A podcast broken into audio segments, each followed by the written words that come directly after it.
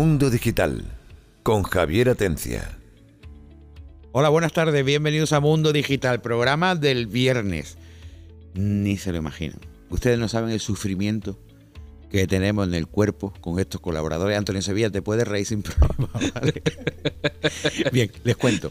¿Recuerdan que el martes le comentábamos que íbamos a hacer, bueno, en el programa el viernes íbamos a dar las noticias, os íbamos a contar las noticias que bajo nuestro punto de vista podían ser más interesantes de 2022? ¿Verdad? Sí, por supuesto. Por Juan supuesto. Antonio Romero. Hola Juan Antonio. Vengo preparadísimo para el Viene tema. preparadísimo y, y el hombre se ha equivocado y en vez Viene con el No, machete. no, no, no. Es que ya me- me he liado porque estaba pensando en el- como si lo tuviera de hace un rato el programa anterior, entonces no sabía exactamente si. Pero sí, sí, que, vengo que preparado. estás no preparado los gadgets de 2022, me has dicho antes. También. Bueno, pues Yo vengo preparado para todo. Podemos- no, gadgets de 2023. Voy al futuro. Vamos al futuro. Madre Pero mía, tengo bueno. las noticias del 2022 Bueno, las tengo, ¿eh? como decía, bienvenidos a Mundo Digital, programa del viernes. Vamos a dar una especie de opinión sobre las noticias que consideramos más importantes. Le advierto que la mía es bastante polémica. Y como siempre, pues tenemos a algunos de nuestros colaboradores, otros se han quitado del medio, estamos ya en las fiestas de, de Navidad próxima empieza la gente ya a buscarse los compromisos familiares y esas cositas. Y tenemos con nosotros a David García, nuestro experto universitario en astronomía. El astrónomo del programa. No es, astro- no es astrólogo, ¿no? No.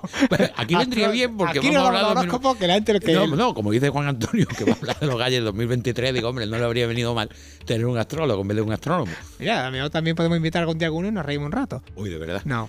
Antonio Sevilla, su director de Mil School. Hola, Antonio. Hola, buenas tardes, ¿qué tal? maestro. Pues aquí estamos, a ver si ponemos orden. ¿Tú como profesor crees que tiene solución No, Juan no. Antonio Romero? No, no, no, lo- no creo que la haya tenido nunca y no la va a tener. Después son muchos años, ¿no? Y bueno, hubo invi- invitado reenganchado la semana pasada, Pedro Mesa. Hola, Pedro. Gracias, hola Javier. Asesor fiscal y laboral. Ya, yo creo que ya que lo tenemos aquí nos puede dar la, la noticia, la mejor noticia del año con respecto a, a lo que va a pasar en 2023, que, que voy a empezarla yo. No tiene nada que ver con la tecnología, pero lógicamente afecta también al sector tecnológico. Bueno, lo primero, muchísimas gracias a EVAD y la fábrica del videojuego por dejarnos montar nuestro tinglado aquí de radio, porque como he dicho siempre, no cabemos en el radio. El plato no es tan grande y aquí tenemos para 8 o 9 micrófonos, que es lo que habitualmente somos estos días menos, pero bueno, nos han cedido unas instalaciones estupendas que tienen aquí, en calle Marea Baja. Y si quieren ver lo que es la fábrica del videojuego, pues se van a la fábrica del videojuego.es. Y de nuevo, muchísimas gracias. Pero también a Radio Andalucía por aguantarnos no sé cuántos años, incluido a Juan Antonio Romero, A mí me aguanta. que tienen paciencia todo el mundo, ¿eh? Yo creo que sí. Yo creo que la es que gente- es bueno, es que es Ah, buena gente. es Yo que- soy buena gente, Ahí eso hay que decir. Ahí estamos. Y bueno, pues vamos a comenzar aquí el programa. Y como decía, aprovechando que tenemos a Pedro Mesa, vamos a empezar con una noticia que, que te la voy a preguntar yo. A Venga. ver, para el año que viene, es que como lo tuyo es asesor fiscal y laboral, Sí, es que todo lo que sea Hacienda sí, intimida. hay una noticia que dice que a partir de 2023 todos los que trabajamos, ya seamos autónomos o contratados, vamos a pagar nosotros directamente un 0,6% de nuestros ingresos. Es que cada año, mm, aunque no lo digan, cada año suben las declaraciones de renta, especialmente, que es lo que afecta a la gran mayoría. Entonces, mm, de un año para otro las diferencias son a veces abismales. De devolverte un año 100 y ganando el año siguiente lo mismo, te devuelven 50, teniendo las mismas circunstancias. O sea, Entonces, lo tuyo es peor que la astrología. Lo- que mío- primero. lo mío. Ahí, adivinos, ¿no? Lo mío es para, la verdad, para echarle de comer aparte. Bueno, pues vamos a ir dando todos. noticias de, de- de otros sectores. Que yo creo como- que, bueno, en fin, vamos a alegrarnos un poquito más. Porque empezar contigo me parece a mí que. El pesimista del grupo. Eh, David, vamos a ver, comenzamos contigo. ¿Cuál es la noticia, bajo tu punto de vista, o las noticias más importantes dentro de, de nuestro sector? Ciencia y de- tecnología. Del sector de la tecnología. De 2022. De 2022. Bueno, yo creo, bajo mi opinión, que, que una de las noticias principales ha sido el, el éxito de, tan rotundo de- del telescopio espacial James Webb, que, que ha funcionado perfectamente, ha salido mejor de lo previsto, ha salido todo mejor de lo esperado y los resultados son maravillosos. Entonces yo creo que es un reto muy, muy, muy a destacar. Y, y el segundo sería que yo creo que los medios de comunicación no han tenido tanta, no han dado tanta repercusión ni tanta, tanto bombo. Es el, el- el cambio, el- la, la misión DART, que fue la del impacto de un, de un- un objeto, un- una nave espacial, digámoslo así, que ha impactado con, con Dimorphos, que es un- el satélite de un asteroide, y ha sido la primera vez en la historia de que el ser- cuando el ser humano ha, ha cambiado, modificado la órbita de un cuerpo. Eh, salvo en la película, ¿cuál es, Juan Antonio? Armageddon. Armagedón. Exactamente. Ahí, ahí, ahí has tocado. Ahí hueso, tocado. ¿eh? ¿Cuál? Oye, pero, pero vamos a ver, cuando nosotros hablamos del DART aquí en Mundo Digital, eh, estaba recién impactado. Sí, Ya han pasado, ¿cuánto? ¿Un mes, dos ha meses? pasado es de octubre, no sé, creo que fue el Mm. 11 de octubre, si no recuerdo mal. El, Ya se ha podido saber Sí. cuánto se ha conseguido se ha desviar. calculado cuánto se ha modificado la, la órbita, porque de la órbita de este, de este asteroide, que es satélite de otro mayor, pues se ha modificado, eran 12 horas de órbita, de, de periodo orbital, y se ha modificado en 32 minutos. Pongámoslo un poco en un poquito más claro. Imaginemos que venía para la Tierra. Sí. Ya no, ya no impactaría No, la pero el riesgo para que eh, no era un asteroide para No, nada no, no, no, peligroso no, para te estoy Tierra. poniendo el ejemplo, si, Sí. si como en la película, Claro. si, si esto hubiera sido porque viene hacia la Tierra, Claro, es que esa es la importancia de la noticia. ahí a donde es voy. que es un ensayo de defensa planetaria, que es lo que creo que la noticia, que en eso se han gastado grandes impuestos. La gente dice, ¿en qué se gastan los impuestos? La- la- los, en fin, los- nuestros impuestos. Bueno, pues los americanos se han molestado en gastarse impuestos y en hacer un ensayo de defensa planetaria. Lo que habría que ver es que no lo gastamos nosotros. Bueno, eso es- Entonces han hecho un ensayo, Bueno, han hecho, han hecho un, un proyecto, le ha salido redondo y han conseguido que funcione. Si consiguiera, si viéramos un asteroide potencialmente peligroso, un neo, que se le llama un objeto Mm. cercano a la Tierra, pues se puede hacer impactar un objeto con suficiente antelación y, podemos modificar y hacer que este objeto no, no Sí, impacte. mi, ¿no? mi pregunta era, con esa desviación que se ha producido Sí. en el experimento, imaginemos en el caso hipotético de que si viniera un asteroide de ese tamaño, eh, hubiera sido suficiente para desviarlo. Dependien- es que depende de varios factores. Depende de, cuán, de cómo venga de rápido, depende de la masa que tenga. En el, en- traslademos exactamente lo mismo, pero imaginando que hubiera apuntado para la Tierra. ¿Cuánto has dicho que se ha desviado? 30 y- la- no, ha cambiado el periodo, es que no es desviación, Sí, sí, es el periodo. Ha bueno, cambiado ha cam- 32, mi- 30 32 minutos su periodo. ¿Con orbital. 32 minutos de cambio de periodo es suficiente para desviarlo eficazmente? Si hay suficiente antelación, sí. Pero hay, hay objetos que si lo detectamos con, con semanas o con un mes de antelación no da, no da tiempo. No, no, evidente. Tiene que ser un objeto que con cálculos matemáticos sepamos que va a venir hacia la Tierra, que tengamos meses para poder preparar el lanzamiento y calcular el impacto y todo ese todo ese- en fin, que, que no es algo que tú digas, no, lo detecto y... Yo me hace gracia porque precisamente esto, mm, creo que fue Deimos en España, la empresa Deimos. Deimos se llama igual que el... que si se llama así, Sí, se llama sí, igual pues que la el... empresa Deimos, pues, Sí. pueden buscar en internet, que existe antes de que se hiciera este experimento, estamos hablando de por lo menos hace 5, 6 o 7 o 10 años, Sí, ya desarrolló un sistema de defensa planetaria que se llamaba, había dos sondas, una principal que era Don Quijote y la que lanzaban contra el asteroide que era Sancho, Sancho Panza. Panza, Exactamente. Y que esto no se lo han inventado los americanos. No, no, no, no. Lo que pasa, claro, que lo, lo Y- han llevado y no a ha cabo. y no ha participado Deimos precisamente No lo sé, no yo lo desconozco. porque se le dio mucho bombo a la noticia, Sí, hablando de noticias. Sí, lo y- conozco, pero no sé, creo, no, no veo correlación. Quizás sí es verdad que se hayan pasado información, o los americanos hayan pedido información para, para hacerla, pero que yo desconozco si ha habido correlación o interacción entre, entre Es ambas. que claro, empresas. no siendo de allí, siendo españoles, pues tienen menos. Claro. Pero todo esto Pero vaya, que estaba. ha salido, ha salido bien, es un hito, porque y, y va, es una esperanza por si viene una pedrada bien gorda, como hablándolo llanamente, tenemos la, la- la esperanza de poder salvarnos, porque podemos desviarlo. Estamos con, tenemos la tecnología suficiente para poder desviar este tipo de objetos. Desde luego, lo único que no hemos tenido todavía desde la pandemia, ¿eh? Que vaya temporalistas, ¿eh? Todo llega, todo llega. no hemos parado este año. Además, no hemos parado este año de dar noticias de. que la Tierra se va a destruir por un meteorito cada dos meses. Sí, sí, sí, es sí. mentira lo que estás diciendo. Por eso digo. Que, que es raro que no lo hayan pegado. Bueno, eh, la otra era el telescopio James Webb. Sí. Que se ha avanzado así en síntesis, rapidito. Bueno, el telescopio James Webb está siguiendo, ahora mismo está lo que uno de los principales objetivos que tenía era el estudio de galaxias, de estrellas y ahora está dando muchos espectros de atmósferas planetarias.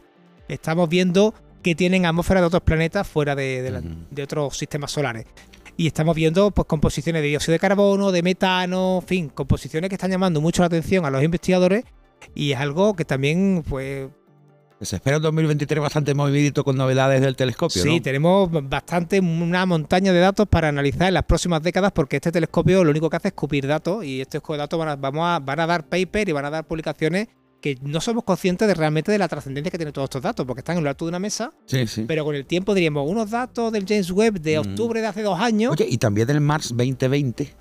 Sí, supongo que se sacarán datos nuevos. Claro. Porque están muy callados últimamente, ¿eh? Sí, pero todo ese tipo, eso son igual, eso va, va, va cogiendo datos, va acumulando datos, pero claro, Mm. los científicos, los becarios, lo tienen ahí, los chavales que no Hombre, digo lo del Mar 2020 porque Javier La Serna, que ya lo tuvimos aquí en Mundo Sí. Digital, estuvimos hablando con él y está aquí la cámara marciana, podemos llamar Exactamente, que a tenemos en la. Universidad de Málaga. Exacto, a ver si nos enteramos. Oye, A ver si contactamos con él y que nos cuente algo antes de que acabe el año.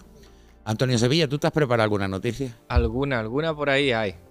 ¿Como Venga, cuál? me acerco al micrófono que Sí, que por siempre- favor, porque siempre- tiene la costumbre. ¿Tú, en Bueno, clase no le regañas a los niños cuando se echan para atrás la silla? eh, sí, Vale, pero pues, ya de aplícate- tanto, de tanto el verlo parche, se me... maestro. Bueno, a ver, eh, la, la primera noticia que yo quiero daros es bastante desalentadora Vaya. porque mm, si esto sigue así, en 10, 15 años no vamos a poder envolver los bocadillos de los niños en papel de aluminio.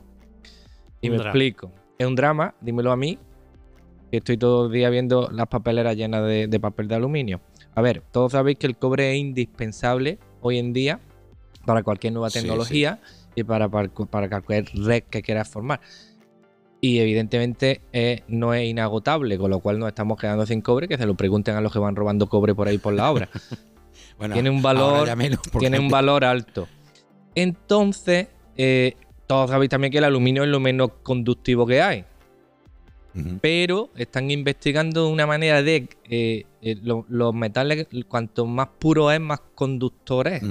Pero con el cobre al revés. Están viendo que ensuciando el cobre, me explico, le añaden partículas de grafeno, le añaden partículas de carbono y están consiguiendo aumentar la conductividad Del aluminio. del Sí, aluminio. llaman dopar, eso se llama dopar el material. Sí, Sí, Entonces, ¿qué pasa? Que si consiguen eso, pues como el cobre es mil veces más, ah, perdón, el aluminio es mil veces más abundante en nuestro planeta a día de hoy que el cobre, pues imaginaros que ya te digo yo que ¿Es una mala noticia? hombre, una mala noticia nos va a quedar sin Sí, aluminio. Las ventanas de, que- de madera otra a vez. ver, vamos a ver. No vamos a tener, no vamos a tener que empezar- ventanas de madera como Claro. hace 100 años, tío. A ver, Claro. una cosita. Con respecto a, a- a lo que acabas de hablar, que Pero- acabas de hablar de escasez de aluminio. Pero los bocadillos en papel No, no. traza otra vez. Digo, te lo digo, es que eh, Javier no se quiere dar cuenta de la seriedad de este tema, pero Esto es muy grave, ¿eh? a, a mí me A ver. preocupa. Mira, en este año 2022, ¿cuánta escasez de cosas ha habido? De cerveza, de aceite, De papel higiénico. de papel higiénico, de agua mineral. Eh, ahora tú sales con que va a haber de aluminio. ¿No habéis dado cuenta que ha sido el año de la escasez? ¿Creéis que es verdad? Hombre, no sé, lo del aluminio tiene su lógica. No, los cubitos de hielo tienen su lógica, como Ah, este año también. Este verano hielo. no había cubitos de hielo. Escúchame, ahora también tengo a la PO y venden máquinas de cubitos de hielo baratas, baratas. Ya. Te la quiere quitar en medio A todo lo el que me vengo a referir es que no hay que hacer caso a tantas noticias de escasez, porque yo, y eso es una opinión personal, me da que cuando quieren subir un precio de un producto es tan fácil como decir, oh, hay escasez, la gente empieza a comprar, como pasó con el papel higiénico, que aquello era mortal. Lógicamente se genera más demanda que oferta, entonces pues digamos los precios suben y ya se quedan así, ya no van a bajar. Y yo des- des- destacaría el año 2022 como el año de la escasez.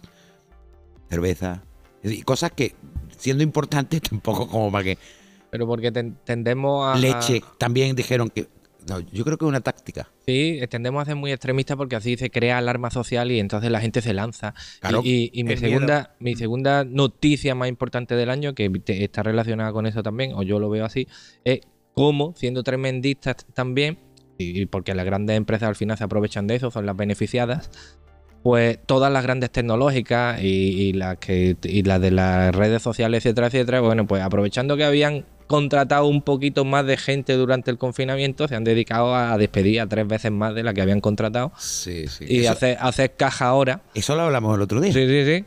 y, y me parece que es importante porque eh, cuando ocurre eso, ahora que tenemos aquí a nuestro amigo que se dedica un poquito al sector financiero, Pedro etcétera, Mesa. etcétera, y ver sí. cómo se hunden las empresas. Pedro, ¿has visto cuando, cómo cuando- cuando Sí, sí, sí. ocurre eso es cuando te das cuenta de, de- de- de cómo se juega aquí. Es decir, eh, al final siempre pierden los mismos Perdemos y, lo mismo. Perdemos y- lo mismo. y los grandes siempre ganan, ¿verdad? Siempre, siempre. Y además, eh, como suele ocurrir en todas las crisis, siempre hay dos, tres que se inflan los bolsillos a billetes.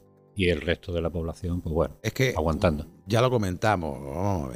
Aquí ha pasado un efecto rebote. Llegó la pandemia y cosas que eh, se estaban usando se intensificó. Es decir, tú estás encerrado en tu casa ¿Vale? O aunque ya no estés encerrado, no hay tantos eventos, los horarios cerraban muy pronto, no había actividades deportivas, digamos, en calle. ¿Qué hacías? Comprabas en Amazon, publicabas en redes como un desquiciado, que era como te podías comunicar con tus colegas, eh, te veías un montón de pelis distintas plataformas y demás. Pasa lo duro de la pandemia. Y ahora ya empieza ya la gente a poder salir a la calle, a tomar cerveza hasta el punto que escasea, a tomar cubito de hielo hasta el punto que escasea. ¿Y qué pasa? Que ya no consumen ni compran tanto, porque ya tienen otra vez vida social. ¿Qué ha pasado con las empresas? Cuando empezaron a ganar pasta, contrata gente, contrata gente, contrata gente. Ya no ganamos pasta, echamos gente, echamos gente. Mira, Elon Musk ha sido súper puteado por poner en la calle cuántos. ¿Cuántos ha echado ya? ¿10.000? 10.000 milloneros, que sea. Sí, pero es que igual. Facebook ha echado más. Es que Amazon ha echado más. Es que Netflix creo que también ha echado a una porrada. Chao, todas Es decir, las grandes. Vale, se están entreteniendo con Elon porque ha comprado Twitter y lógicamente, pues, no Noticias. de la cuerda progre. Entonces, bueno. Pero no solo es él. Decir, los demás han echado incluso más gente que él, quizás por otros motivos.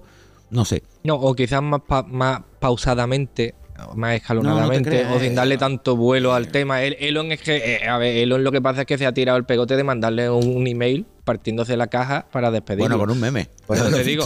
Entonces, lógicamente, a ver, eh, que quería estar en los medios. A mí me da que el hombre quería estar en los medios. Es subjetivo, vaya.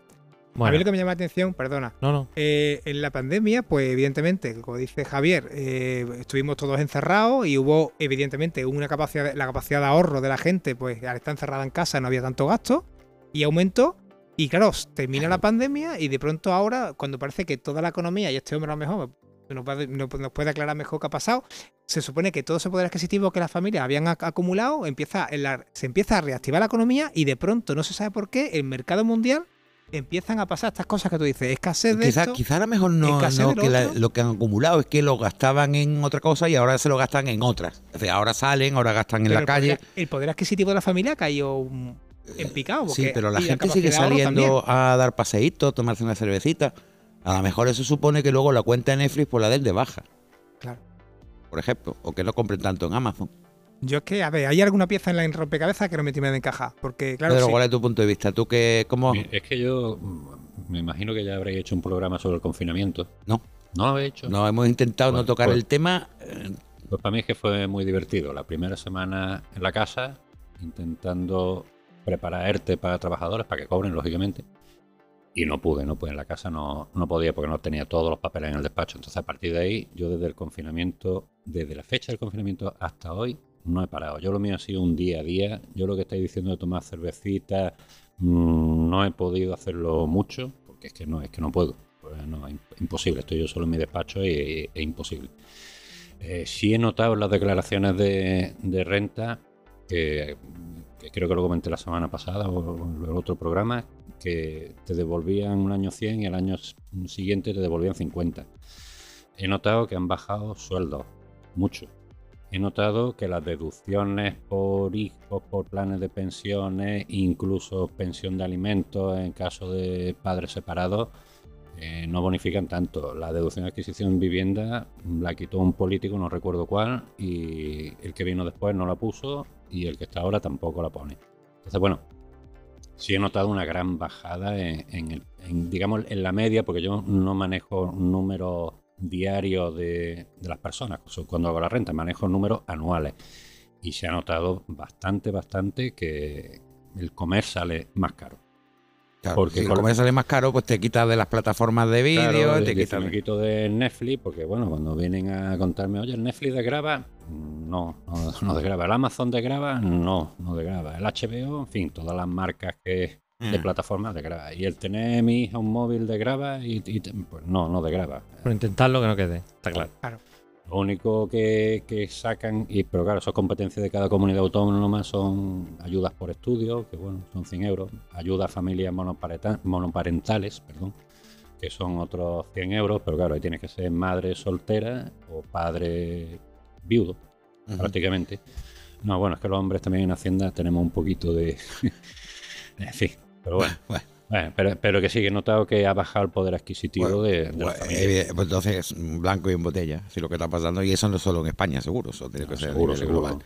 Javi, Eh, Juan Antonio. Creo sí, que te- tengo la noticia, vamos, que sois unos aficionados, a no ser que Javi traiga un órdago aquí muy gordo. Yo traigo una noticia que ni temo. que- meteorito. Que, temo, que temo que la vamos a tener que hacer en un programa solo. Ni meteorito, No. ni, ni Hacienda. Hacienda, No. ni, ni, ni, ni, Ni el aluminio. papel de aluminio, ni nada.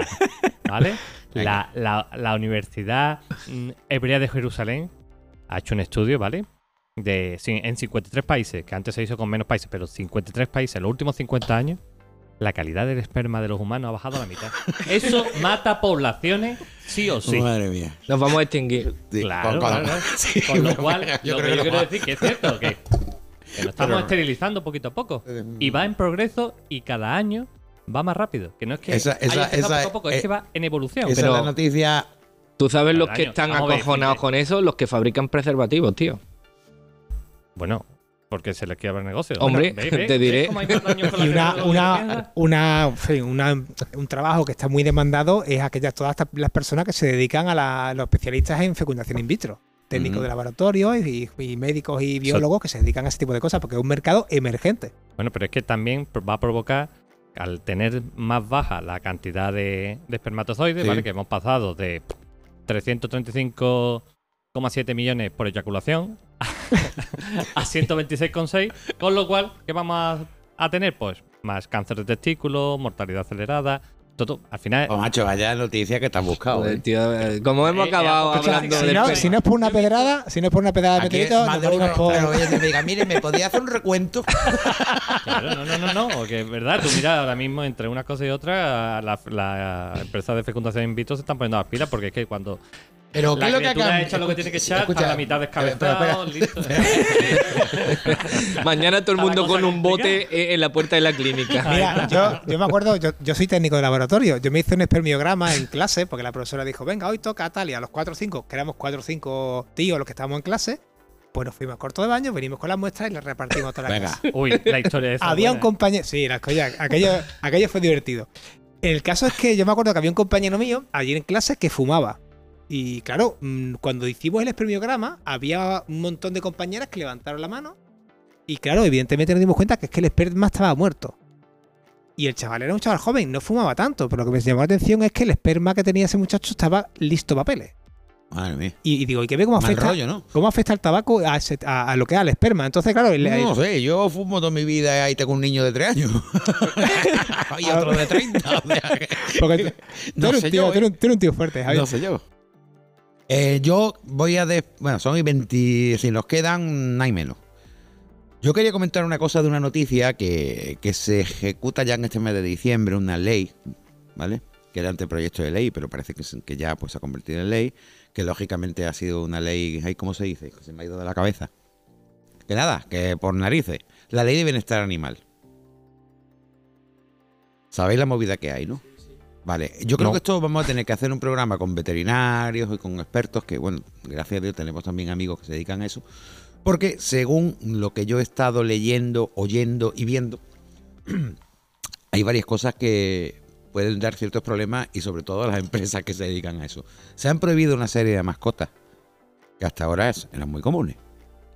Voy a, voy a lanzar algunas cositas y ya digo, en próximos programas lo desarrollaremos, pero ojo, se han prohibido los roedores como cobayas, hámster, eh, bueno, en fin, todos los roedores típicos, ratones. Y si tienes uno que haces, te lo comes. Eh, No se sabe si tendrás que darlo de alta en algún lado porque las multas van a- desde 500 a 200 mil euros en todo lo que es el abanico de multas que surgen ahora. Ar- arroz con conejo.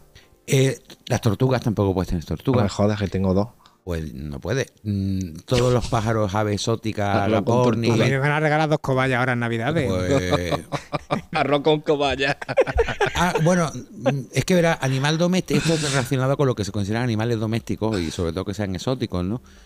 Si te lo vas a comer, ya, no está. Bueno, por eso te estoy diciendo. Si para consumo propio. Pero lo que te estoy diciendo, escucha que y Si la, te llega en el velo, me lo voy a comer, ¿no? la carne de tortuga tampoco. Sopa, sopa, que yo sopa. tengo un hámster ruso y me da y, y me da una pena verlo ahí la- porque al principio le hacen mucho caso a los niños, pero después Bueno, pasan. Bu- bueno, es así. Vamos a ver, es como todo. Yo lo único que digo, que es una noticia bastante. mm, Veréis, yo estoy muy a favor del bienestar animal. Muchísimo. De hecho, he sido presidente de una asociación de defensa de animales. O sea, que. Pero entiendo que se han pasado un pueblo. Para empezar. Yo, yo estoy de acuerdo contigo en que eso da para un programa. De hecho, Es que da para un programa, me- me pero acabas con, de decir con lo de- veterinarios Sí, sí, y con gente porque medio Me acabas de decir, por ejemplo, lo de las tortugas. Vamos, yo tengo una tortuga, por poner un Perdona, ejemplo. Y conejos, no puedes de- tener conejos tampoco. Ya, ya, pero por eso te digo de un minuto. Mi tortuga lleva hibernando, porque hiberna, pues ya lleva mes y medio. Es decir, pone una esquina y no se mueve de allí. No está muerta porque luego resucita cuando. ¿Tú la sabes comer? No la he hecho caso, nada de comer. Como me lleven a la cárcel por tu culpa cuando salga. vamos. Tú La que tiene la una inspección de Hacienda. Entonces, pero eh, escucha, eh, escucha, esa que- pobre escucha, criatura, tío. Pero espérate, voy a dar un detalle más. Para adoptar un perro o comprar un perro, tienes que dar un curso previamente. Pues mira, ya tenemos ahí un- una profesión de futuro. Claro. No, no, es que fíjate, si ya lo tienes, si ya tienes el perro a día de hoy, Tiene curso el convalidado. curso no. Ah, no. Es que el curso es gratuito, pero si no hay que pagar. Le hacen una entrevista al perro a ver cómo te seguro, Tiene que portas. hacer seguro. No se pueden adoptar animales menores de no sé si son cuatro meses. ¿Qué habla? Lo, lo que estaba oyendo. Joder. Bueno, eh, la verdad que, aunque yo creo que una, este tipo de leyes se hace siempre buscando el bienestar del animal, mm, yo creo que no va a ser así. Hay a ti muchos no te animales. gusta- A ver, un hámster. eh, un hámster por sí solo, por lo único que sirve o para laboratorio o lo tienes en la casa. Con lo cual, ¿a dónde van a ir para todos los hámsters? A partir de ahora será algo para laboratorio. Ya está, en España. Pues sí. Que eso no entra dentro de la ley de protección animal. Ni laboratorio, ni, ni no, los laboratorios llevan una legislación aparte. Llevan Sí, decir, sí, que- una normativa igual.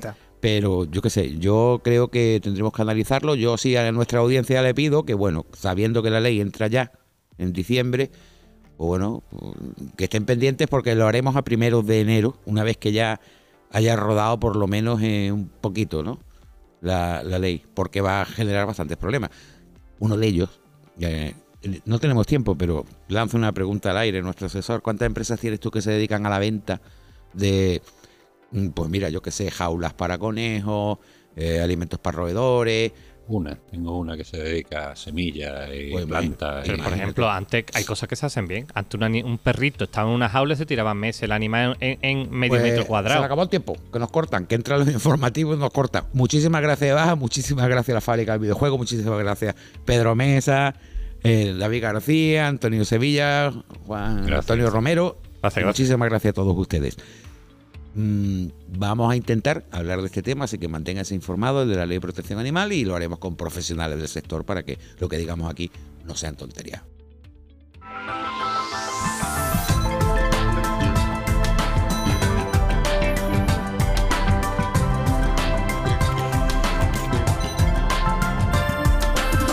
Mundo Digital con Javier Atencia.